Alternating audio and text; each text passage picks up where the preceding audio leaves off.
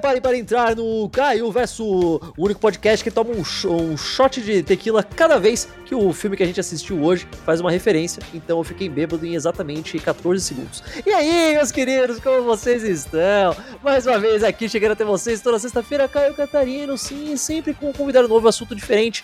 E hoje estamos aqui para mais um dos meus segmentos favoritos nesse podcast, que é o Filmes Foda! Exatamente, o Filmes Foda. Aqui no Filmes Foda nós falamos de grandes sucessos, grandes filmes que são pérolas da sétima arte, que às vezes não são nem, nem reconhecidas como grandes clássicos nem nada, às vezes são, às vezes não, às vezes são meio esquecidos, e às vezes eu tento resgatar pra gente lembrar de por que essas coisas são fodas em primeiro lugar.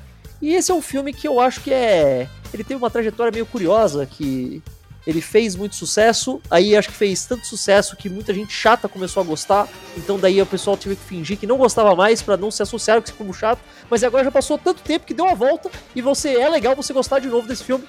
Então falando aqui, é claro, de um dos grandes filmes do, um, se eu não me engano, o quarto filme do Quentin Tarantino. É, estamos falando aqui de Kill Bill Volume 1 e Kill Bill Volume 2 que a gente vai aqui falar dessa vez. Mas como vocês sabem, eu não entendo quase nada de porra nenhuma, então eu trago gente que entende muito mais do que eu. E hoje, diretamente do podcast dele, trouxe o doutor Rafael Rocha Pedrão, o doutor Rafael Pedra. Se apresente aí, Rafa. É isso mesmo, eu sou o doutor Rafael Pedra e a gente tá aqui hoje para falar de Kill Bill Volume 1 e Kill Bill Volume 2. Né, eu tenho. Eu sou repórter e colunista do portal Perifacom nas redes sociais. Você pode me achar lá, arroba DR Rafael Pedra, Rafael com PH. E eu tenho um podcast também de tipo vídeo ensaio, só que em áudio. E aí eu faço lá os meus doutorados sobre cultura pop, tem episódios sobre Big Brother, sobre Galactic Little. Mas hoje eu tô aqui para falar sobre Kill Bill. É, para vocês terem uma ideia aqui, vocês, vocês observarem um pouco no making off ali, é, tipo atrás da cortina. Eu, eu acho que eu cheguei pra, eu, eu cheguei no Rafael pra gente falar, ah, vamos fazer aqui um negócio. Tem mais de um ano e a gente nunca conseguia. Ficou esquecendo, foi fazendo. E daí foi, aí, do nada, ele me faz um tweet falando, com uma, falando de uma das melhores cenas de Kill Bill. Eu lembrei e falei, não, tá bom, é isso, acabou, é, é, é um sinal. E agora a hora é essa. A gente foi, marcou e tô aqui fazendo e vai ser, vai ser fantástico, vai ser fantástico. Vamos nessa então que vai ser, vai ser louco, vai ser louco. Eu vou matar o Bill. Ah, primeiro eu preciso tirar uma dúvida. Se, se for muito chato, já peço perdão. Você é, você é doutor de verdade ou é só uma piada? É só uma piada, é só uma piada. É, vem de doutor, de Dr. Stone, né? Que é doutor pedra. Ah, então tudo bem, então tudo bem. Tá, eu, eu pensei que podia ser, eu falei, pô, vai, vai que eu vou tirar sarro e o cara é, tem doutorado de verdade vai ficar super chato pra mim. Não, não, não. Mas tudo bem. Os doutorados, no caso, é, é, são os meus podcasts, né? Cada episódio eu chamo de um doutorado diferente. Mas é babaquice, eu não sou doutor nem um pouco, eu sou tanto doutor quanto o Dr. Stone é, do, é doutor, né? É, você é tão doutor quanto um advogado. Né? Exatamente, né? eu sou tão doutor, tão doutor quanto, sei lá, o, o Doctor Who, né? Ele não é doutor de verdade, ele tem doutorado. Eu nunca assisti Doctor Who. Eu acho que ele até é, mas não importa, tudo bem. Já estamos já, já, já desviando desse Vamos focar, vamos focar, vamos focar. Cara, primeiro de tudo, qual é a, qual o seu relacionamento com Kill Bill? Porque eu falei, ó, como eu falei no começo, teve aquele negócio, tipo, ah, fez muito, fez sucesso absurdo na época, mas aí eu acho que o Tarantino virou uma coisa muito associada a gente chata que paga de cinéfilo. Aí passou tempo suficiente para agora não, agora pode voltar a falar que gosta assim, não sei. Como que é o seu relacionamento com o Kill Bill? Você viu na época, você gostou desde o início, você não gostou, descobriu depois, blá blá blá, o que que, que rolou? Então, qual que é a, a situação? Eu sou de 98, né? Eu nasci em 1998 uma criança, é uma bebê, criança, uma criança. Bebê. Em 2003, quando o Kill Bill, o primeiro Kill Bill saiu, acho que o segundo é de 2004, né?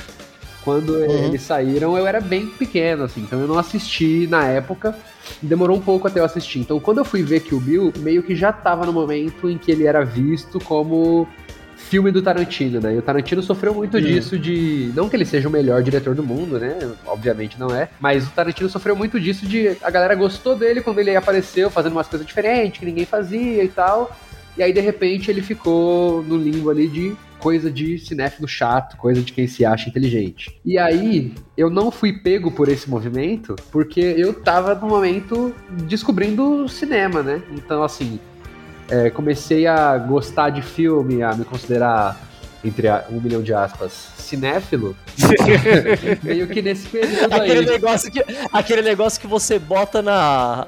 Você bota na descrição no, no Twitter e se arrepende, tipo, quatro anos depois, fala, eu não devia ter colocado, né, Caralho. cara, mas. Não, você coloca no, de, de nome no Twitter e aí as pessoas te chamam de cinéfilo, né? Tipo, assim, ah, esse é o cinéfilo Jorge, sei lá, o nome do cara é cinéfilo Jorge. É, Aí, aí é um pouco complicado. Mas sim, sim. Ó. Cara, o, o meu caso é um pouco. Eu acho que eu tava no momento perfeito, porque eu sou de 90. Então em 2003 eu tinha 13 anos. 13 anos é o momento perfeito pra você ver que o Bill pela primeira vez. Sim. Porque você vai, você vai ficar, tipo, maravilhado, tá ligado? Você vai ficar com os olhos abertos, assim, esbugalhado o filme inteiro. Você vai, nossa, mas quanta violência, né, cara? Mas, tipo. É, mas eu acho interessante pegar uma pessoa que eu. O seu caso, que você conheceu um pouco depois. Vai, a primeira vez que você viu, quantos anos você já tinha? Não, eu acho que a primeira vez que eu assisti eu tinha de 16 pra 17 anos, assim. Você já tinha. Você falou que você tava começando a se descobrir de cinema e tal. Você já tinha alguma. Você já tinha algum background? Você já tinha visto algumas coisas tal? Ou você tava bem começando ali no, no comecinho mesmo? Então, eu tava começando bastante. Eu, eu sempre fui fã das coisas que eu via criança, né? Então, tipo assim, sempre fui Uhum. muito o nerd da Disney, o nerd da Turma da Mônica, o nerd do desenho É. animado. E aí, filme eu comecei a ver nessa época, eu já tava, tipo, já curtia aqueles filmes de iniciante, sabe? Então essa onda de odiar o Tarantino nunca aconteceu comigo, porque quando ela tava rolando eu tava aprendendo ainda, né? Uhum. Então, sei lá, tanto que muito filme que eu gosto é da- dessa época, os, os odiados da época, né? Os filmes do Tarantino, o Clube da Luta, o, sei lá, Donnie Darko, acho maneiro. Então, Como é que era? A lista de top 10 filmes de incel, né? exatamente, todos eles. Taxi, Taxi Driver. Exato. É, complicado, mas é. A, a- a gente vai entrar um pouco nisso depois também, porque é uma coisa que não dá pra não comentar, mas. Mas é, o que eu acho que, só pra tipo, terminar rapidinho, o que eu acho que de Kill Bill, que foram as primeiras coisas que eu tive contato, foi coisas da trilha sonora que viraram icônicas e que é tipo assim, Claro. não só da trilha sonora, né, mas os efeitos sonoros que o Tarantino usa no filme, que eu fui descobrir anos depois que eram de Kill Bill, mas que eu já conhecia, tipo, sei lá, o, Super Pop do, da Rede TV usava a trilha de Sim, Kill Bill pra é, caramba, assim. Mas o. Isso é engraçado, né? Acho que isso- já dá pra entrar no. Eu acho que é a característica mais forte, tipo, tanto pro bem quanto pro mal, em toda a filmografia do Tarantino. Qualquer pessoa que. Não falo nem que entende, eu falo que conhece um pouquinho de cinema pega. Que é o fato da. que é as referências. Tipo, o Tarantino é um cara que fala, não, eu gosto de tal, tal, tal, tal, tal, e eu vou colocar essas coisas nos meus filmes. O tempo todo, da forma mais, tipo, exatamente como era antes isso. Que nem os efeitos sonoros que ficaram super icônicos em Kill Bill, nenhum deles é de Kill Bill. Todos eles são de filmes anteriores. São de filmes de westerns, são de filmes japoneses, são, eh, todos são tirados de alguma coisa. Sim. Aquelas séries que ele... Isso é a... Eu acho que isso é a abertura de um seriado americano de... De policial, aquele negócio da tela ficar vermelha e ter um flashback é de um western que agora eu esqueci qual era o nome, por aí vai. E isso é uma coisa que é muito legal a primeira vez. Você olha e fala, porra, olha, cara, ele tá referenciando uma coisa que ele gosta, e eu também gosto, eu entendi, eu me sinto recompensado. Mas é uma coisa que você começa a ver que cada vez mais ele fala, pô, será que. Será que é bom ou é bom só porque eu reconheço a coisa que tava antes? Não, não sei.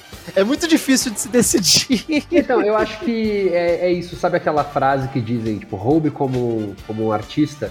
Acho que o Tarantino ele é o cara que melhor faz isso, assim, porque você tá vendo que não é uma coisa dele, assim, não é uma coisa que ele inventou, é uma coisa que ele colocou no filme e que ele viu em outro lugar, mas que é uma referência muitas vezes tão obscura que É. ele só ele conhece o que ele tá referenciando. Então, soa super original pra gente, mas ele não teve tanto esforço assim né, nessa originalidade. Tipo, é original pra caramba, mas não é culpa dele que é original. É, aquele negócio, é.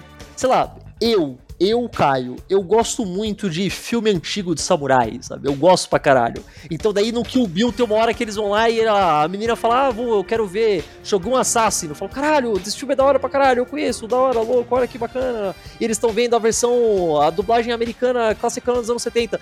Automaticamente eu vou achar isso legal pra caralho. Mas é o que você falou, não, não tem esforço nenhum nisso, né? Tipo, ela tá fazendo um filme aleatório e citar uma coisa super específica dos anos 70 que só eu e meia dúzia de gato pingado gosta. Sim. Essa meia dúzia de gato pingado vai achar do caralho. Não, e aí eu acho que é, é por aí que o, o Tarantino faz sucesso que a, com, a, com a galera jovem que tá conhecendo cinema, né? Que tá começando a curtir Uhum. filme, porque ele pega um pessoal que ainda não, não. Não falando que o pessoal não desenvolveu o senso crítico, né? Estaria falando mal de mim mesmo do passado.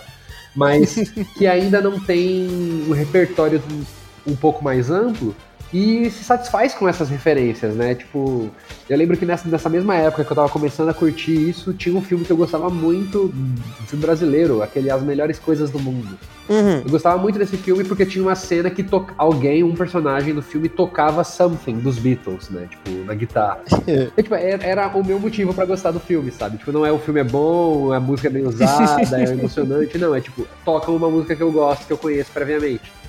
E aí acho que nessa idade a gente tá propenso a gostar disso, né? Tá aí o, o sucesso do, da, do- da Marvel, por exemplo, né? A cultura de Sim, referência, de easter egg e Cara, tal. tinha um. é, exato, a cultura de referência. É aquele momento que se você tá vendo o filme no cinema, você vai dar uma cutucadinha quem tá no celular e falar: Então, isso aí é por causa de tal, tal e tal. E você se sente fantástico pra caralho. Eu sou a própria Wikipédia, eu manjo pra cacete. O meu pau É um é sentimento enorme. bom, cara. Exato, mas aí, cara, essa, nossa, eu sabia isso aí também, tá vendo? O Tarantino sabia, mas eu sabia também, eu sou foda pra caralho.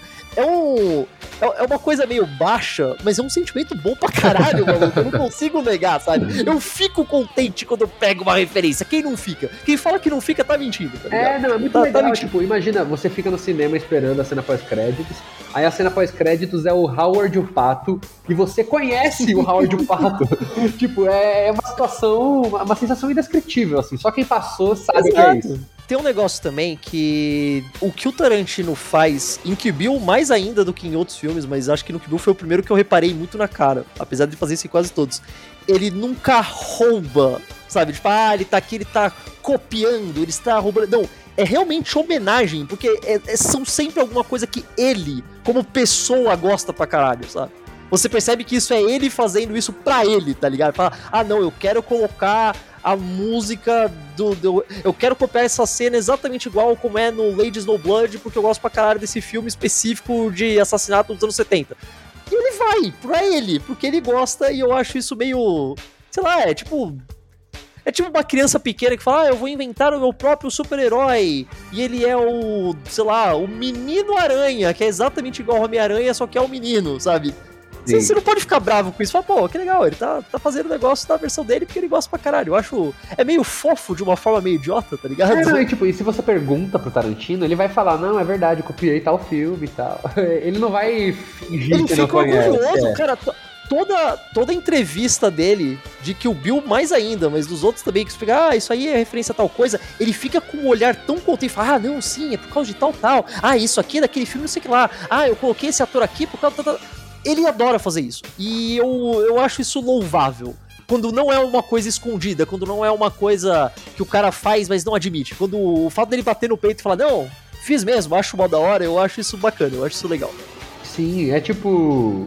Acho que hoje em dia, com, com, a, a internet, falando igual um idoso, né? Mas tipo, hoje em dia, com a A internet, rede mundial de a computadores. rede mundial de computadores, onde eu tenho dezenas de amigos virtuais, é, o, acho que os filmes do Tarantino eles pegam meio mal porque a gente tem uma cultura de pessoas explicando as coisas o tempo inteiro, né? E eu não tô falando Uhum. só de tipo criador de conteúdo que a gente sempre critica, tipo, faz vídeo de final explicado, essas coisas.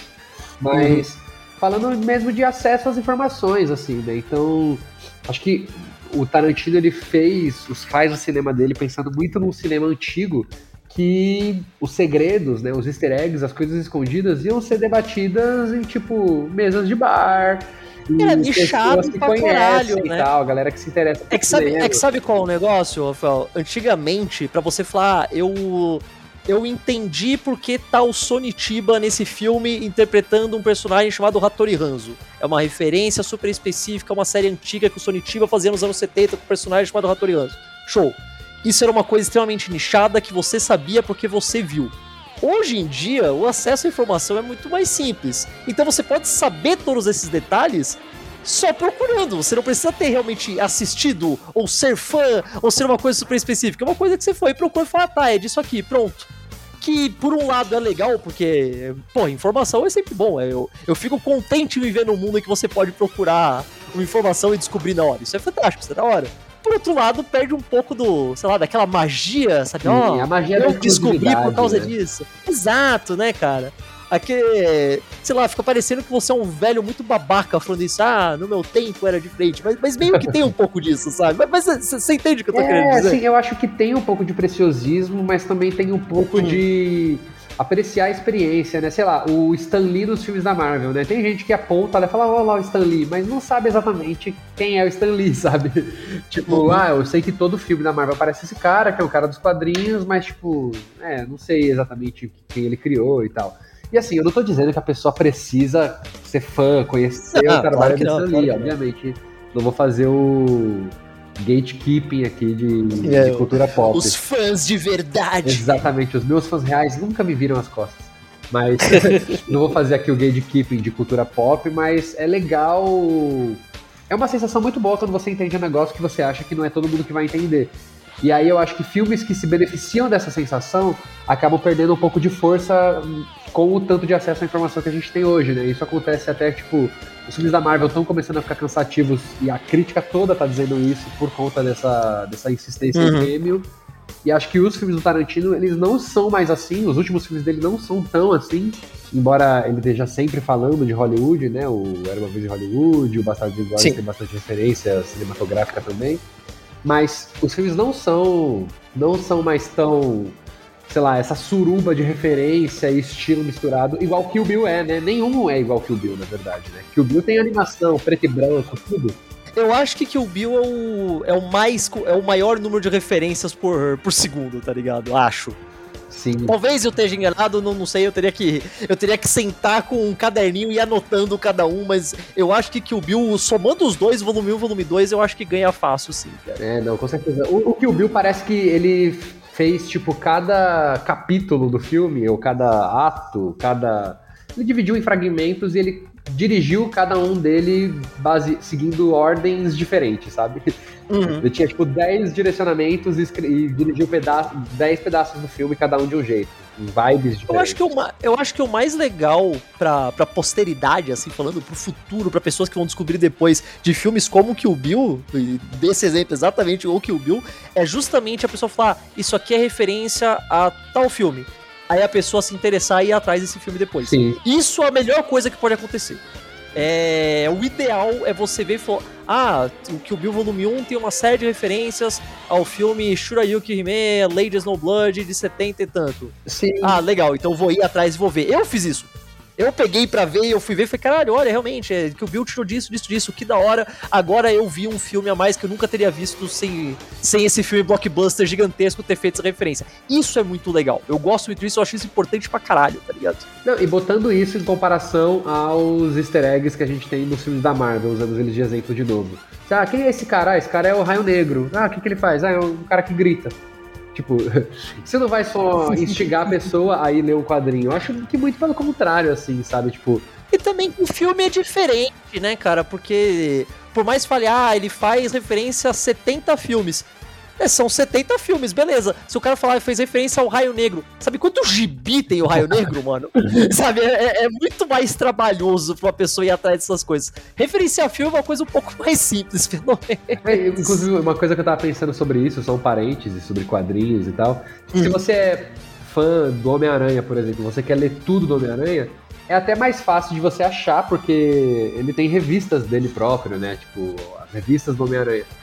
Mas por mais que ele tenha mais histórias do que um personagem secundário, sei lá, tipo um Raio Negro da vida, ou até, sei lá, um, um Wolverine, por exemplo, é muito mais difícil você querer ler tudo de um personagem mais secundário assim, porque ele não tem história, não tem revista própria, né? Então você vai Sim. ter que ler um monte de revista diferente de outros personagens. É trabalho pra caralho. Isso é uma coisa que eu, eu não recomendo pra maioria das pessoas, a não ser que você queira muito, tá ligado? Sim. Essa mulher merece sua vingança. E. Nós merecemos morrer. cara, em, eu percebi que a gente falou um monte de coisa e a gente não falou do filme em si. primeiro de tudo, olha, primeiro de tudo, quanto tempo, fazia quanto tempo que você não via Kill Bill? Cara, Porque eu agora, quando eu fui, fui pegar pra rever, eu acho que fazia uns bons 5, 6 anos, talvez até mais que eu não via. Cara, eu assisti a Vilã, um filme coreano de, de luta também, Uhum. uma vibe de vingança, assim. E aí a minha namorada nunca tinha assistido Kill Bill, eu falei, ah, tem uma vibe semelhante, assim, vamos assistir. E eu descobri que Kill Bill eu não via mesmo, assim, desde 2018, 2019, talvez, assim, faz bastante Ah, até que tempo. tá bom. Até que tá bom. Eu, eu falei, eu acho que o meu era 2015 pra baixo, cara. Eu acho que eu não via desde essa época. E eu descobri nessa revista aí que eu não tinha assistido o 2. Mentira, sério? Você nunca tinha visto dois? Então, eu sabia, eu sei dos acontecimentos, sabia dos acontecimentos, né? Porque acho que era muito, muito jovem nerd, sabe? tipo, Claro. tipo, eu sabia, sei lá, da cena final, dos cinco pontos, a decoração do Bill, eu sabia Uhum. de acontecimentos chave, que ela ficava com a filha, o diálogo, o monólogo do Bill sobre o super-homem é, e tudo isso mais. tudo. Aham. Mas sobre o, o filme, por exemplo, uma sequência que eu não sabia nada era a sequência do Bud no trailer com a cobra. Isso eu não, não sabia. Nossa, sério, verdade. E é Mas- incrível. Ah, que legal, cara. Então foi Que tipo, da hora. eu revi um filme muito bom, o, o 1, e assisti um filme novo muito bom também, né? Tipo, gosto bastante dos dois. Ah, sensacional. Eu não tava esperando, achei que você já tinha visto ambos, mas interessante, interessante. Uma pessoa que já gostou do primeiro e nem ter ido atrás do dois, embora eu faça isso com muita coisa também. Mas enfim, é, fazia, eu falei, fazia um bom tempo que eu não via, e sempre quando faz um tempo que eu, eu dou um tempo pra rever um filme, vem aquele medinho, né? Fala, puta, será que agora eu vou ver e não era tão bom quanto eu lembrava? Ou vai ter coisa que envelheceu mal, que ficou escrito, não sei o que lá que o Bill tem alguns problemas, tem questões, tem coisas que a gente pode entrar depois, muitas coisas, inclusive. Mas pra mim, envelheceu como a porra de um vinho, maluco. Eu, eu- cara, eu vi o filme com um sorriso de orelha a orelha, fiquei sempre vendo, caralho, é mesmo, né? Ó, pô, que da hora. As partes que eu lembrava eu achei ainda mais legal, as partes que eu não lembrava eu fiquei incrivelmente feliz de redescobrir.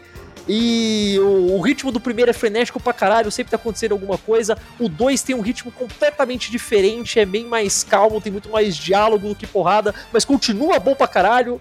Eu acho que são. É muito bom como filme de ação. Tem aquele pegada dos diálogos do Tarantino que você ama ou você odeia, mas eu amo. O, o jeito como ele escreve os personagens conversando é sempre incrível pra mim. Sim. E sei lá, cara, eu fiquei muito surpreso do quanto eu continuo gostando pra caralho dos dois filmes. Eu não tava esperando. Eu já tava esperando que eu ia gostar, mas eu não tava esperando que eu ia gostar tanto assim. ah, não, eles são muito bons, cara, eles são muito bons. Eu, eu tenho os problemas, assim, né, que eu acho que é os problemas típicos dos filmes desse, dessa época, assim. Não gosto de alguns, como é que eu posso dizer, alguns dispositivos de roteiro que o Tarantino usa, acho que a gente Uhum. pode aprofundar mais pra frente isso. Claro. Mas o 1 e o 2, pra mim, eles são um tão bom quanto o outro. Eu nem consigo dizer qual que eu prefiro, assim. Porque é justamente isso, a diferença de ritmo é muito gritante. Esse é o engraçado, né? São dois filmes tão diferentes, né? Eles são tão diferentes que eu acho que eles ficam complementares de uma forma muito boa, cara. Eu acho fantástico você assistir o 1 e o 2 diretão, sabe assim? Numa sentada só. Eles viram um filmão gigante que complementa, um complementa o outro muito bem, cara. Viram um yin yang muito da hora, cara. Sim, sim. É, eu imagino como foi pra quem viu na época mesmo, né? De ter assistido um e ter visto o outro só um ano depois. Nossa, aflitivo, né, cara? É uma coisa meio. Tipo, é cinema episódico, né? Que acho que é outra referência do Tarantino também, né? Esse cinema que você.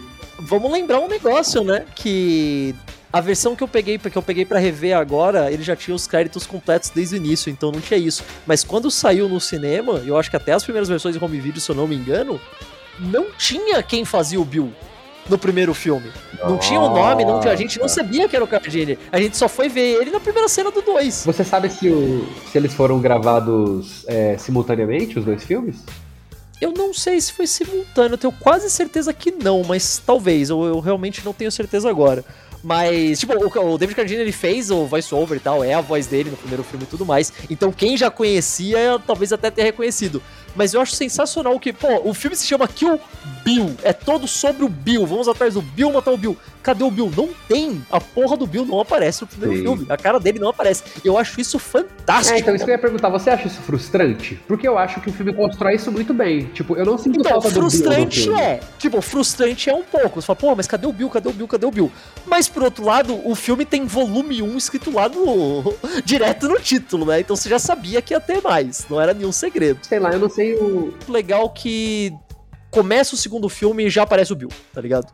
Não é como se ele ficou segurando e, ah, na última cena vai aparecer a cara dele. Não, tipo, o segundo filme tem o Bill durante o filme todo. Então, tudo bem. Acho que daí equilibra legal, sabe? Então, duas, duas coisas que eu tenho para falar sobre isso é que eu não sinto hum. falta do Bill no primeiro filme. De maneira nenhuma, assim. Hum. É, eu não sei o, o, que o Tarantino faz com o, com o clima do filme, com o ritmo do filme, mas ele me deixa, desde o começo, meio que já conformado que aquela não é uma história que vai acabar ali, sabe? Tipo. Uhum. Então, o clima de primeiro capítulo, para mim, é, é, muito gritante. Eu não sei o que me diz isso, mas o que o Bill Volume 1 me diz, Volume 1, sabe? De que ele é o início de uma uhum. coisa que não vai terminar ali.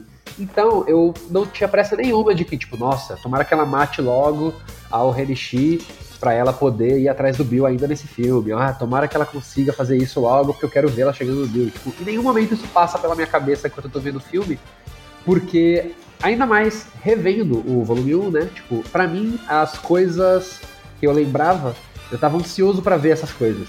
Uhum. Então, tipo, eu queria muito ver a. Esqueci o nome da personagem agora, mas a menina com a bola, né, que luta com ela. A Gogo Yubari. Isso, a Gogo. Ele tava louco pra ver ela, tava louco pra ver a, a Lucille com o tampão da cabeça arrancado, né? Nossa, lindo, lindo, lindo, lindo. E aí eu tava ansioso para ver essas coisas sem nenhuma pressa para tipo, ah, eu quero a conclusão da história. Eu sinto que o filme, os dois filmes, tipo, o primeiro filme é Kill e o segundo filme é Bill. é, é, é, bem isso mesmo, cara. É bem isso mesmo. Duvido que tenha sido de propósito, mas é bem isso mesmo. E o segundo filme, desde o começo, ele mostra o Bill, né? Foi o que você falou. E eu sinto que ele. Nossa, eu tô fazendo muita analogia com o filme do super-herói, cara. Minha, o meu cérebro tá podre. Mas. Cara, infelizmente. É, é, é, que é os únicos filmes que existem hoje em dia. Então Exato, então fazer né? o quê? Eu né, não falo de cinema mais, eu falo de parque de diversões. Mas o, o Bill, tipo, eu sinto que o, o, que o Bill Volume 2, ele trata o Bill do mesmo jeito que o Guerra Infinita trata o Thanos, assim, né? Sim, tipo, em sim, nenhum sim, momento sim, ele é colocado total. como alguém que merece uma chance, né? Tipo, se assistindo você não pensa, ah, não, ele tinha os motivos dele. Você não, não, não pensa ele isso. Ele tem o coração momento. de ouro, né? É, tipo, ah, ele é incompreendido. Não é tipo o filme do Coringa. É tipo o Thanos. Exato. Ele é um vilão, claramente um vilão, mas ele quer que você conheça um pouco ele antes, não, né? Esse é o negócio. Ele tem os motivos dele. Isso não quer dizer que são motivos justos. Ele, ele explica, ele fala, não, eu fiz por causa de tal, tal e tal. O que mostra que ele é uma pessoa horrorosa. Ele não, ele não age sem lógica. É só que é uma lógica completamente depravada e horrível. É só isso, né? Tipo, mas o. Eu gosto muito da mítica em torno dos dois personagens, tanto da, da noiva quanto do Bill. Porque, tipo, a noiva tem todo o lance do nome, que no, no primeiro filme nunca aparece, Sim. eles blipam o nome dela, só chamam de a, a noiva, ah, a garota, ah, ela está vindo. Tipo, eu acho isso muito da hora porque tem toda aquela vibe de, de herói de western, herói folk, tipo, ah, o, o estranho sem nome, sabe? Eu, eu acho isso muito sensacional. E a mítica do Bill, que mesmo você sabendo quem ele é, ele tem aquele negócio também que parece que ele é aquele larger than life, né? Tipo, sei lá, ele controla tudo, ele é o cara mais influente, ele é o cara mais foda, ele sabe tudo, ele treinou com o Pai Mei, ele é dono do cartel, ele ele é um. Parece uma coisa, mano, como que alguém vai. Inter... Porque para pra pensar que todas aquelas mulheres fodas trabalham para ele. Sim. Todas elas respeitam ele mais que tudo. No, em todos os níveis, tipo, de ah, porque ele é um mestre, porque ele é a figura paterna, porque ele é amante, porque ele é tudo. Sim. Então eles metem uma, uma mítica meio assustadora no Bill. Ele é tipo uma fusão do. Uma fusão do Chuck Norris na internet, né? Tipo, não o Chuck Norris da vida real, mas uma fusão do Chuck Norris na internet com o Charlie das Panteras, sabe? É, cara, é meio isso, pode crer. Tipo, ele é fodão, ele é, tipo, godlike, né? Ele tem um nível de Deus de poder, assim, nível salsicha de poder. Mas ao mesmo tempo ele é, tipo, um cara respeitado e não temido, né? Ele é tipo um líder e não um Ele é um cara que quando ele aparece no, no casamento dela, no, no, flashback dela lá, do dia que ela, do ensaio do casamento dela, é, ela não fica com medo, ela fica, tipo, honrada, sabe? Tipo, ah, você veio no meu casamento. É um, um, negócio muito legal que eles fazem. É, ele é um personagem que ele é extremamente violento internamente, ele é um cara extremamente violento, sanguinolento, o mais brutal possível mas ele nunca tá bravo. O filme inteiro, todos os filmes, ele sempre tá, tipo, falando tranquilo, de boa, explicando: ah, não, então eu vou fazer tal, tal, tal, eu vou dar um tiro na sua cabeça, a gente vai matar todo mundo. Ele fala calmo, ele fala de boas. E isso deixa infinitamente mais assustador do que se ele fosse um cara que entrasse chutando a porta e atirando Não é isso. Sim. Não é isso, Bill. Eu acho isso muito legal, cara. Porque eu, eu gosto do meu vilão super exagerado de vez em quando, também gosto, eu não tô falando que isso é errado. Tem o seu lugar também. Mas eu acho muito legal essa essa figura mais solene do Bill, tá ligado? Eu, eu acho isso muito interessante. É, eu gosto também, mas eu vou te dizer que assim, se tratando de um filme que é total porrada, quando uhum. eu encontro com a figura do Bill de um cara sério e tal, que não parece violento fisicamente, e que é tipo um velho real, né? Tipo, é um, um tiozão, eu sinto uma quebra de que, tipo, quando ele apareceu, eu acho que quando ele aparece, né, a sensação que eu tenho é de que tá, ela não vai lutar com esse cara. Tipo, eles não vão sair na porrada. Não tem como ele ser igual, tá igual pra igual com ela, porque as pessoas com quem ela lutou até agora são pessoas, né, que aparentam lutar, né? Pessoas que parecem que lutam. Uhum. E aí, isso me incomoda um pouco, assim, no sentido de que eu gostaria de poder imaginar uma luta deles. Eles têm uma luta, né, no final, eles lutam um pouco. É, eles lutam sentado, né? Eles nem, eles nem saem da cadeira, é, né? Eles então, só pá, pá, pronto, já mata o cara. Eu gosto tanto dessa luta, assim.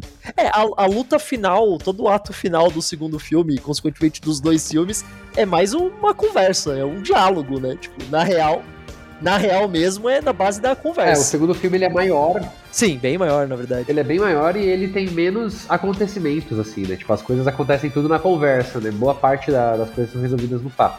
Eu acho isso muito legal porque sei lá, você assiste o primeiro filme. O primeiro filme, eu falei no começo, é frenético, é porrada, é uma cena atrás da outra, violência pra caralho, sangue pra todo lado, gente cortando, gente morrendo. É, toda, tudo é em, pra chegar em violência extrema. E é fantástico, é lindo, bato palma, maravilhoso você espera que a sequência vai ser ainda mais, vai, né? vai pior, escalar. Né? A lógica é essa. Entrando numa é, o... maior ainda, com a família. Exato, porra, o... fazer, seguindo as suas analogias de filme, o Ultimato tem que ser maior que o Guerra Infinita. É exatamente, é óbvio, né? Tipo, tem que ser, tem que ser. E daí não é, é muito menor. A escala é menor. Pensa que no primeiro filme a, a noiva destrói um exército, basicamente. Sim. Todos os, todos os soldados da Yakuza lá do, do caralho. Nesse filme ela mata muita pouca gente, na real. Sim, sim. E eu acho isso muito. Isso é muito legal porque eu consigo ver uma pessoa que assistiu o primeiro filme ficar meio chateado, sabe? Pô, mas não, não era isso que eu queria mas eu acho que, como o Tarantino já apresentou os personagens, já apresentou a história, e ele já te fisgou, você já tá interessado, tá ligado? Você quer, ah, não, eu, eu estou aqui, eu tô tão interessado no diálogo quanto eu tô interessado na cena de porrada do primeiro filme. Sim, é. E eu acho isso uma conquista muito legal pra um filme que ainda é um filme de ação. Eu acho isso muito da hora. Sim, é, eu acho que eles se separam bem, assim, os dois, os dois filmes, eles funcionam bem como complementos um do outro, né? Uhum. Porque, como a gente fala, o Bill não aparece no primeiro, mas eu não, não considero isso frustrante, porque, sei lá, o objetivo todo do primeiro filme parece que é achar o Bill, não matar o Bill. É, a sombra dele tá no filme, né? Sim, cara? é tipo, ela tá no processo. Aí quando ela encontra aquela. Eu também esqueci o nome da personagem, mas que é a assistente da Oren Shi na. É Oren Shi. Ah, puta, Sofia? Acho que é Sofia, Sofia, Sofia. Acho que é Sofia. E ela gosta, ela pede né, as informações para ela e tal. E aí o filme, esse é o último acontecimento do filme, é a última coisa que ela conquista. E aí o próximo filme, o monólogo dela inicial é I'm gonna kill Bill. E aí sim é pra matar o Bill, caralho. Essa é a, a ideia. É, o... tem, tem, um negócio também que eu acho muito legal, novamente, ser um filme que é um filme blockbuster, que basicamente todo mundo viu, não é um filme super indie, esquisito e tal. É um filme muito conhecido, muito famoso, que fez muito sucesso no grande público, e ele tem uma das coisas que eu mais gosto de ver em filme e que é muito raro ver fora desses filmes que é a estrutura toda bizarra, sabe? Tipo, não linear. Começa de um lado, aí vai, vai pro outro, aí volta, aí, tem, aí ainda coloca uma narração por cima, aí explica coisa. São coisas que a gente não vê em um filme blockbuster normal que saiu, Hollywood, o caralho, sabe? Sim. E eu acho isso muito legal também para apresentar. Eu consigo ver uma pessoa usando um Kill Bill como meio que um, uma ponte, tá ligado? Pra ver um filme que seja mais com uma estrutura mais bizarra. Sim, é, eu acho isso muito legal. É, eu acho que o Tarantino ele faz.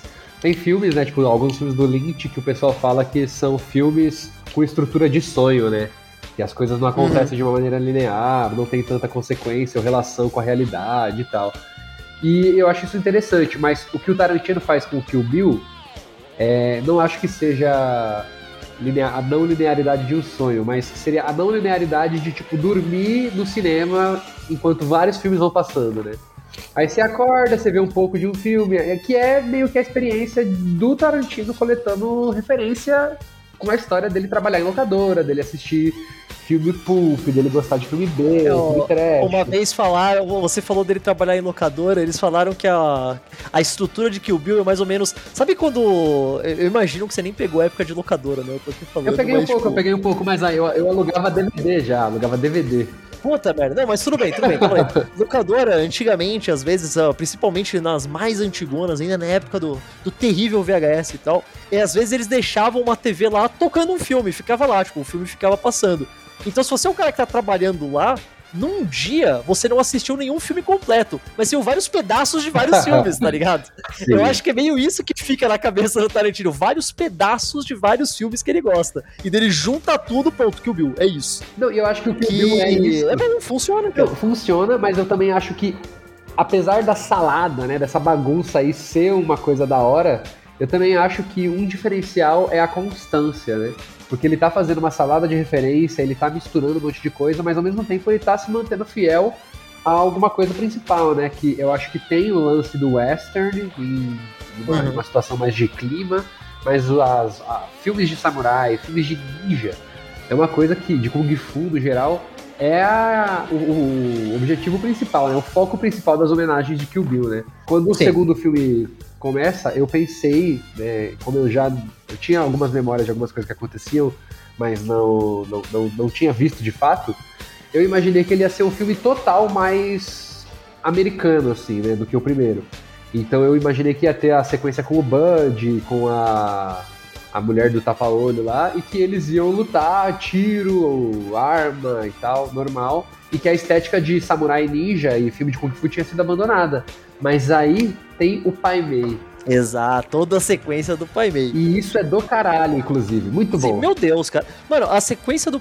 Sabe uma coisa, um, um, detalhe muito imbecil que é o tipo de coisa, tipo, eu percebi na época, mas eu não percebi que eu percebi, e daí agora eu falei, ah, nossa, pode crer.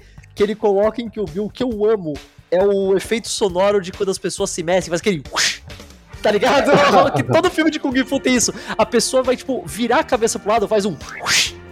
E ele coloca muito isso nisso. Na sequência do Pai Mei tem em toda a cena. E é, é, aquele tipo de detalhe imbecil que não faz a menor diferença. Mas o cara colocou porque ele gosta. Eles falam, ah, esse cara manja desse gênero, é por isso que ele tá colocando. E isso me deixa muito contente, sabe? Como um fã babaca desse tipo de coisa, eu fico muito contente com isso. É, é aquele negócio que a gente falou lá no começo: ah, eu reconheci, eu achei bonito, eu bate pau. É um sentimento muito baixo, mas gostoso. é, então, eu assisti com a minha namorada os dois, né, a, essa última vez. E quando acontecia aquelas cenas clássicas de tipo, ela fatia algum personagem e aí ele espirra sangue, jorra uma quantidade absurda de sangue, a gente falava, mano, isso é muito mentira. Mas isso é muito foda também, foda-se. eu não tô nem aí que isso é mentira. Cara, isso é muito mentira, mas isso é muito foda. Devia estar estampado na maioria dos filmes de, do Tarantino, filme de Kung Fu, filme de Samurai. Devia ser... Tá lá, pô, tagline. Isso é muito mentira, mas é muito foda. Sim, perfeito. Tipo, tô nem aí. Né, a gente tava. A, a, primeira cena do primeiro filme, né? Aquela. Não, não, não é exatamente a primeira cena, mas enfim, a cena do hospital, que ela tá acordando uhum. do coma e fugindo e tal, né? Ela mata o cara, morde o lábio do maluco lá que, que vai estuprar ela e tal. Ela. Toda essa sequência, a, a minha namorada ficou falando. Caramba, não tem ninguém nesse hospital, ninguém vai ver isso acontecendo. ela tá se arrastando, gritando pelo hospital. É aquele lance, né? Eles falam que o, que o Bill, a maioria dos filmes do Tarantino também, eles estão naquele ou como que é o termo, é a hiperrealidade, né? Aquele negócio. Não é um mundo de fantasia, mas é um mundo que tem, tem regras um pouco mais frouxas do que comparado com a, com a realidade Sim. normal que a gente segue, né? Eu gosto, eu acho isso bacana, porque é é consistente, sabe? Não é assim de vez em quando e de vez em quando não é, não, é sempre assim. É, então eu acho isso sim, legal. Eu acho que esse hiperrealismo, né, da hiperrealidade, tá presente até nas cores dos dois filmes, assim. São filmes Sim, com nossa. cores muito bonitas. Cara, eu não sei você, mas uma das coisas que eu mais fico puto com o cinema moderno, e cinema moderno eu tô falando, tipo, últimos 5, 10 anos no máximo, é o quão escuro tudo é. Sim. Sabe, tipo, você vai assistir, sei lá, eu, eu tava vendo Stranger Things, que quando a gente tá gravando aqui, saiu faz pouco tempo a quarta temporada, a última, a primeira parte da quarta temporada, sei lá. Tava vendo com a minha mulher. Tinha horas que eu literalmente só conseguia ouvir, porque eu não via nada, tava tudo preto. E eu falei, caralho, por que as pessoas fazem isso? Eu sei que tá escuro na cena, tudo bem, mas não precisa ser. Sabe, é um filme. Geralmente, antigamente, quando uma cena num filme era de noite, era tudo meio azul, não era preto. Porque não dá pra ver, caralho. E que o Bill é um filme que as cores dão. Elas saltam, tá ligado? Faz um Sim. pop. Eu acho isso muito bonito, é muito legal, é muito elegante. Não, as cenas em preto e branco são bem coloridas, assim, é um contraste É, bem sim. feito. tipo, o preto é bem preto e o cinza é meio preto também, né? O branco é... sim, sim, sim. E é bem escuro, e é tipo, você vê o, o David Carradine é, suando, né? Tipo, em preto e branco, assim, que é uma coisa que Exato. em filmes de verdade, de faroeste, em preto e branco, você não, não, é, não é um efeito que você consegue ver muito bem, mas a coloração de, de Kill Bill consegue fazer com que todas as cenas, a fotografia de tudo seja bonito. A- as sequências de anime é, são, são muito legais no primeiro filme, né? Nossa, e- esse é o tipo de coisa que nin- ninguém mais faz isso, sabe? Tipo, você imagina um cara lançando um filme blockbuster de ação hoje, ah, e vai ter uma cena aqui de, sei lá, de uns bons 10 minutos que vai ser em anime. Por quê? Ah, vai, não, mas vai ser uma cena muito legal. Não, é a, é a história de origem de uma das vilãs. Sim. Foda-se, mete aí, vai ser louco. E, é- cara, talvez é uma das minhas cenas favoritas do filme. É muito bom, cara. É muito bem animadinho, é muito legal. A, a câmera é toda maluca, o sangue jorrando de uma forma super estilosa. Estilosa no sentido de estilo mesmo, sabe? Sim. É lindo, é lindo, é simplesmente lindo. É muito, é muito bonito mesmo. E assim, você só veria alguma coisa misturando esse tipo. é, misturando técnicas nesse nível num filme atual se fosse pra ser uma sátira. Sabe? Se fosse pra Uhum, ser uma sim, desconstrução, tipo um tico e teco da vida. Exato. Exato, tá tirando sarro, não tá homenageando. É, né? não tá fazendo. Você, eu estou fazendo isso, mas eu não estou fazendo isso de verdade. Eu tô fazendo uma piada com isso. É tipo Big Bang Theory, Uhum. sabe? São nerds, mas não são nerds mesmo. São nerds que pra gente rir deles. Olhar pra câmera, dar uma piscadinha e falar, já pensou, né? É meio isso, né? Sim. Você não sabe lutar como um samurai? Pode ao menos morrer como um samurai. Acho que dá pra gente entrar aqui então na, na parte mais chata, que infelizmente a gente sempre tem que entrar, porque todo filme tem problemas. Então vamos falar de o que te incomoda em Kill Bill volume 1 e volume 2. Vamos ver se a gente tá na mesma, na mesma página. Vamos ver, vai. Fala, fala aí, Rafa. Ó, eu acho que tem umas questões, umas questões óbvias que são, tipo, dispositivos de roteiro, né? Essa própria cena do, do hospital do primeiro filme. Eu não sei se pra mostrar que ela sofreu pra caralho e eu achar que ela merece a vingança dela, ela precisa ser estuprada durante o coma dela, sabe? Tipo, constantemente. Cara, eu, eu, eu, já eu já rebato, eu já respondo isso com duas coisas. A primeira é tipo, ah, mas isso é uma, é uma referência a vários filmes de vingança de mulher dos anos 70, aquele A Spit on Your Grave, por aí vai, que sempre é uma mina sendo estuprada e vai atrás do estuprador. Tudo bem, eu, eu sei, a referência é essa. Tudo bem, show, você queria colocar essa referência, eu entendi porque tá lá. Isto posto, isso é um clichê tão fudido de acontecer. Mano, todo filme de vingança de mulher é decorrência de violência sexual. Sempre. Sempre. Eles não. Não pode ser uma mina que ah, mataram o pai dela. Não, não. Não pode ser. É sempre um cara que estuprou ou tentou estuprar ela, ou estuprou alguém da família. É sempre isso, cara. Sim. Até em 2003 isso já era uma coisa que, porra, você já olhava e fala, caralho, que. Porra, mas de novo, sabe assim? Tipo, é só isso. Você consegue imaginar você vendo, sei lá, John Wick e o filme aconteceu porque alguém estuprou o Keanu Reeves? É, não, de maneira nenhuma. Não, isso, isso não existe, sabe? Você não vai falar, nossa, que, que conceito louco, isso nunca vai acontecer. Agora, se fosse o John Wick só que estrelado por uma mulher, você, ah, não, claro, é a, é a assassina que foi estuprada e depois ela volta e mata todo mundo. Que é super catártico e tal, ela vai enfrentar os abusadores dela, bacana, assim, mas sempre tem que começar quando ela sendo estuprada, sempre tem que. Sempre, sempre é decorrente de violência sexual. É como sempre. se a, a única, o único sofrimento que a mulher pudesse sofrer em tela é estupro, né? Ela não pode, tipo, querer Exato. se vingar. É, tipo, se- o filme é muito legal, uma vingança muito louca e tal, da hora, ela tá vingando a família dela, a galera que fudeu com ela. Beleza, show, 100% legal.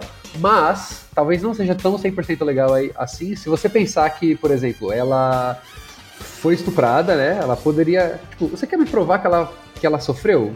Velho, a mulher foi enterrada viva, a mulher foi assassinada, ela, ela, todo mundo morreu da família dela, todo mundo que ela gostava, que ela conhecia morreu. Ela tava grávida, ela perdeu o bebê, né? Até onde ela sabe. Tipo, ela tem motivo pra caramba pra se vingar já, né? Tipo, você precisa de mais alguma coisa, assim. Não, e além de tudo, todo esse lance do começo lá com, com o nome do cara, o Buck, tem um negócio que, beleza, ela, ela resolve isso em dois minutos. O fato dela ter sido provavelmente estuprada centenas de vezes por durante quatro anos que ela tava em coma não é relevante pro resto de nenhum dos outros filmes. Não tem nada a ver com a história dela. Sim. Não faz a menor diferença. Beleza, aconteceu, ela falou, pô, não pode fazer isso, matou o cara. Show. Que diferença fez? É, ela matou, Nenhuma. por exemplo, você vê que ela matou o cara ali e ela não foi atrás de, tipo, de saber mais sobre isso. Né? Exato. Ela, tipo, tipo, agora o Bill, ela quer saber tudo, matar todas as em algum pessoas. momento, em algum momento no resto do filme, ela falou, ah, e eu fui estuprado. Não, Não. o estupro é completamente irrelevante. E isso é a pior coisa. Sabe, você, colo você colocou, você falou, única e exclusivamente porque tem que colocar só pra chocar um pouco mais. Não, Que eu entendo, eu sei, a referência, o choque, o, o cinema de exploitation e tudo mais. Eu, eu entendi por que tá lá. Mas é uma coisa que você tem que dar. Você olha e fala, porra, mas. Caralho, né? É, eu acho que são coisas que você tem motivos pra colocar no filme e que você tem motivos pra não colocar no filme. Aí no- vai do ponto de vista de cada um. O meu ponto de vista é não colocaria isso no filme. Eu colocaria. Exato. Até porque se você analisa, tipo, vamos pensar por essa ótica, né? Que o Bill é machista, vamos pensar por essa ótica. Cara, eu já vi tanta gente. Eu já vi tanta gente colocando de. Que o Bill é um filme que é um, é um filme feminista pra caralho. Eu já vi falando é um filme machista pra caralho. É um filme que não é nenhum dos dois. É um filme que é metade metade. E eu acho que. Praticamente todas as formas que você quiser analisar isso, você tem um ponto, tá ligado? Então é Isso. muito difícil de dizer, eu não sei, cara. É que eu acho que é um filme, tipo, machista no ponto em que ele trata mulheres do jeito que a, a sociedade imagina as mulheres, eu acho. Até quando ela imagina as mulheres como assassinas fodona, ela imagina as mulheres como vítimas de crime sexual e Uhum. mães, né? Tipo, a motivação dela é, que ela é uma e- vingança, mas é uma parada, tipo, minha Isso é um negócio filha. também, né? O... Tudo bem, paternidade é uma coisa que acontece bastante em filme de vingança de homem, tudo bem. A gente tem aí o, o William Neeson vive disso, basicamente. Ele só fala, tipo, tudo bem, existe, não tô dizendo que não existe. Mas é muito menos comum. Tem, tudo bem. Agora, maternidade é sempre uma coisa muito presente em, em, em filme de. qualquer tipo de filme de ação de mulher, tem- geralmente tem a ver com É, maternidade. não precisa ser nem de vingança. É, mas tem que ter ali alguma coisa envolvendo. Ah, eu sou mãe, eu não posso mais ser mãe, eu queria ser mãe, eles fizeram alguma coisa. Sempre tem alguma coisa. Isso é, é também é outra aquela coisa que você olha e fala, tá, eu entendi porque tá lá. Mas é meio esquisito, sabe? Você fala, pô, não precisava. É que é, não ao precisava. mesmo tempo que você reproduz arquétipos, você também reproduz clichês, né? Então, Exato. aí eu acho que vale a pena de qual clichê. Por exemplo, no, não sei se você viu a quarta temporada do Stranger Things, né? Mas Vimos, vimos, vimos. o, o Stranger Things ele tem essa parada da, da garota estranha que sofre bullying e tal. Tipo, que é Uhum. estranha, até Diário de. Princesa, que é uma garota normal, né? Padrão, e sofre bullying por, tipo, ter poderes ou ser um pouco diferente, alguma coisa, e pá. É um clichê. Eu, go eu gosto desse clichê e eu não acho que ele ofende ninguém, sabe? Eu não acho que ele faz mal a ninguém. Se o clichê faz mal a alguém, já acho que é motivo pra repensar. Então, tipo, Exato. ela precisa se vingar de um estupro ou todas as outras milhares de coisas não são o suficiente. Ela precisa ser mãe ou ela não pode só, tipo, querer se vingar de quem matou ela e não necessariamente da filha. É que esse é o negócio. A- Aí ah, tem todas essas questões. Aí, por outro lado, a gente tem uma personalidade. A gente tem uma personagem feminina forte em vários sentidos, tanto psicologicamente quanto fisicamente. Que ela tem, ela pega as rédeas da situação e ela tem agência própria, ela faz as coisas do jeito que ela quer, ela vai atrás pra resolver. Ela, ela, é um ela vai atrás das pessoas que foram ruins com ela, ela desafia seus abusadores e não sei o que lá. E isso é legal, isso é bacana, isso é, isso é da hora, isso é, é feminista pra caralho, show, da hora. Só que daí é junto de todas essas outras coisas que a gente falou. Então fica aquele negócio. É um filme bom nesse aspecto, ruim nesse aspecto, mais ou menos. Eu acho que é aquela coisa, se Kill Bill fosse refeito. Não, não tão agora, mas talvez um pouco mais pra frente, porque o filme não é tão velho assim. Talvez dá mais uns 10, 15 anos. Fosse refeito por uma mulher eu tenho certeza que seria muito diferente e resolveria a maioria desses problemas, tá ligado? Nossa, muito. seria foda, seria foda. É, sabe quem poderia dirigir Kill Bill? Essa. Eu esqueci o nome da diretora agora, mas ela dirigiu esse filme Fresh recente. Hum, tá, tá. Eu sei quem é. Que é Porra, com... me fugiu o nome dela também. Que é com o Gavião, o Soldado Invernal. O Gavião É o... o nome dele? Esqueci o nome dele. Sebastian Stan. Isso, Sebastian Stan. Isso, Sebastian ele mesmo, ele mesmo. Me fugiu o nome da mulher, cara. Eu tô tentando lembrar qual é o nome da mulher que dirigiu o Flash. Mas, é, é, mas é, ah, é a Mimi Cave, Mimi Cave. É, Mimi Cave. é, o primeiro filme dela, né? Ela, uhum, exato. nunca dirigiu o filme antes. Mas então, ela acho que ela, ela poderia ousar e meter um meteu um filminho do, do Kill Bill 3. É, que, que existe essa. E, e aí, né? E o Kill Bill 3? As pessoas falam do Kill Bill 3 literalmente desde o dia em que as pessoas saíram do cinema depois de ver Kill Bill 2. Tipo, as pessoas estão falando de Kill Bill 3. E o Tarantino já falou um monte de vezes: falou, ah, eu quero fazer sim, dessa vez vai ser com a com a filha da Vernita Green crescida, indo atrás da, da personagem da Uma Thurman. Já tem gente falando agora que, ah, não, agora vai rolar mesmo que vai ser a Uma Thurman e a filha dela, que também agora já tá um pouco, uma, já tá adulta. Eu esqueci o nome da, da atriz, é Maya? É Maya a menina do Stranger Things também, né? A, Exato, a então, tipo... Então, tipo, sei lá, pode ser? Talvez, quem sabe? seria muito legal, eu ia achar muito interessante de ver. Mas aí, por outro lado, a gente já viu aqueles montes de entrevistas que a uma turma falando que trabalhar com o Tarantino foi terrível, ela nunca mais quer chegar perto dele. Mas aí já vi gente falando que eles se reconciliaram e não, não sei. Eu ficaria muito contente de ver um Kill Bill Volume 3 indo para outro lado, fazendo outras coisas, ia ser muito interessante.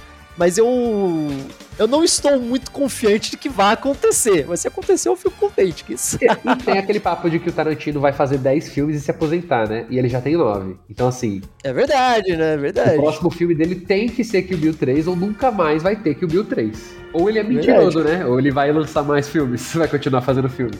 Ou vai lançar um monte de sequências de direto pro Disney Plus, tá ligado? Tipo, a série de Kill Bill. do Kill Bill com, Kill Bill a, Series. com a Olivia Rodrigo, né? Sei lá. Exato. Vai chamar Kill Biller, Kill Billers. é, tipo, eu sou o Kill Biller, Kill Biller. Né? Tipo, mais, mais kill, mais Bill, tá ligado? Não, e... não, Kill Bill 3, desafio em Tóquio. Pronto, Exato. problema resolvido. Drift em Tóquio. Ah, não, isso já é o 1, né? Isso já é o 1, né, pô?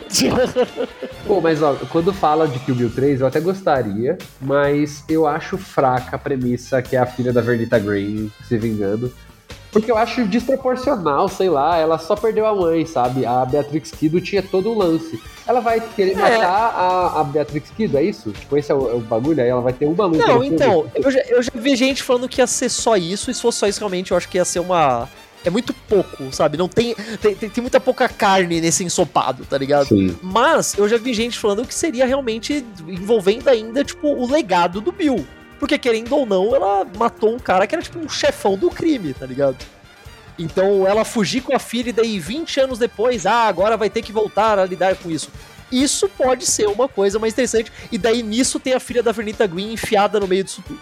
Ah, aí até, aí, talvez. Aí eu acho que seria maneiro se fosse uma coisa tipo como o Tarantino re, é, revisita, revisita, não, né? Visita de, de uhum. forma literal e copiona mesmo alguns filmes de samurai, de western, de qualquer, vários diferentes gêneros. Eu acho que ele poderia fazer isso de novo no Kill Bill 3, só que dessa vez, tipo, explorando os filmes, esse, esse tipo de filme que existe hoje só, que é o filme de legado, né? Tipo, Sim. o último Missão Impossível, o, o Top Gun uhum. recente, né? Os Jurassic, o que os Jurassic World são, o que é o. Sei lá, até o, o, o qual o nome daquele filme? Bad Boys 3, é. Tá meio que dentro Sim. dessa escala, Matrix 4. É passar o bastão, né, cara? É, tipo, é um, é um gênero de filme que existe hoje, assim, tipo, assim, nos últimos 20 anos isso foi estabelecido, assim, né? Eu já pensei numa outra coisa, até o. Eu, eu não sei se você manja alguma coisa de filme de samurai, ou não, não, não, não, não conhece pouquíssimo, muito. Pouquíssimo, Tem, tem uma série de filmes, tipo, tem, tipo, sei lá, 200 filmes, sério, tem muita coisa, que é um personagem que já virou um arquétipo deles, que é o Zatoichi, que ele é um samurai, ele é um samurai cego, que ele é idoso. Em alguns filmes ele é, tipo, velho. E daí, tipo, ninguém leva ele a sério, porque ele é o cara velho e tal. Eu fiquei pensando um filme de Kill Bill que não só se passa 20 anos depois, se passando 30, 40, 50 anos depois. E daí com a Uma Turma tendo que lidar com isso. Ah, não, agora eu sou uma mulher. Não, Uma Turma seria outra atriz, evidente. Ou até ela, vai saber, não sei. Eu sou agora uma mulher velha que ninguém sabe que é super, hiper, mega fodona e vou ter que lidar com isso, tá ligado? Isso podia ser uma coisa também interessante. Pensa em Logan, tá ligado?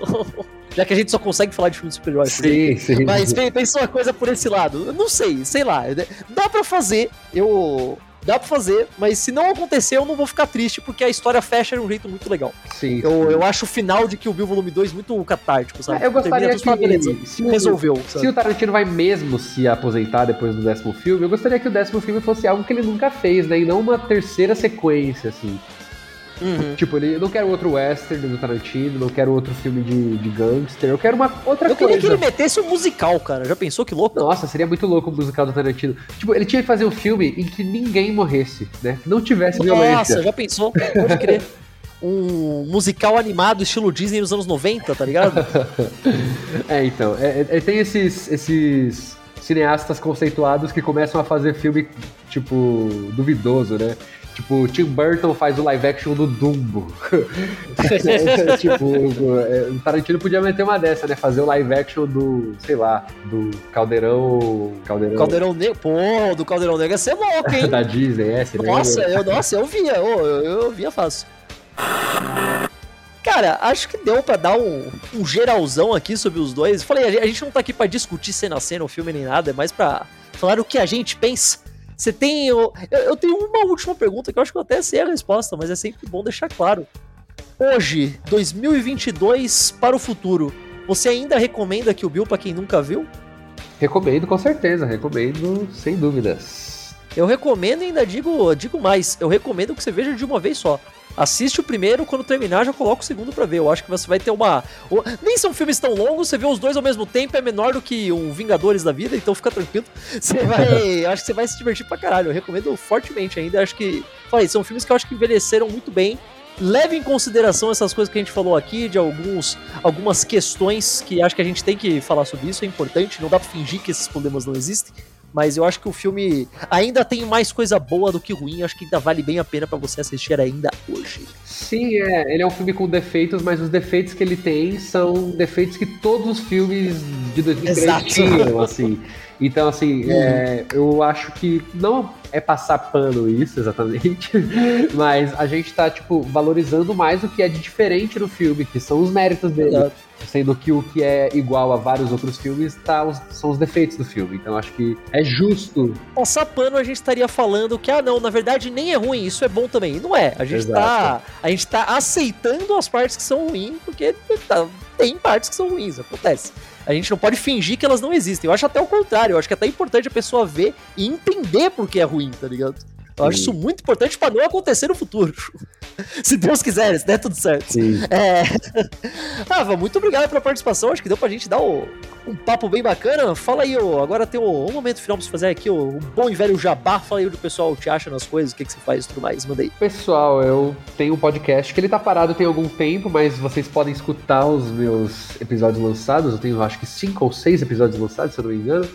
É, eu, meu podcast se chama Doutor Rafael Pedra, assim como eu. Ele está no Spotify, em várias outras plataformas de streaming de podcast, eles estão por aí.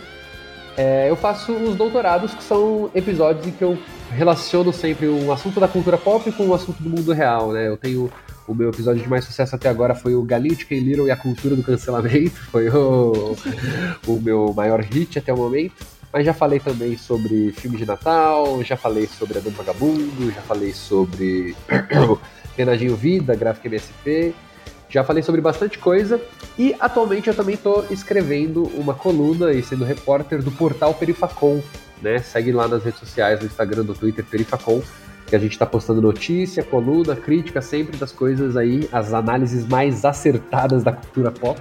E me segue no Twitter também aí, arroba DR Rafael Pedra, Rafael com PH.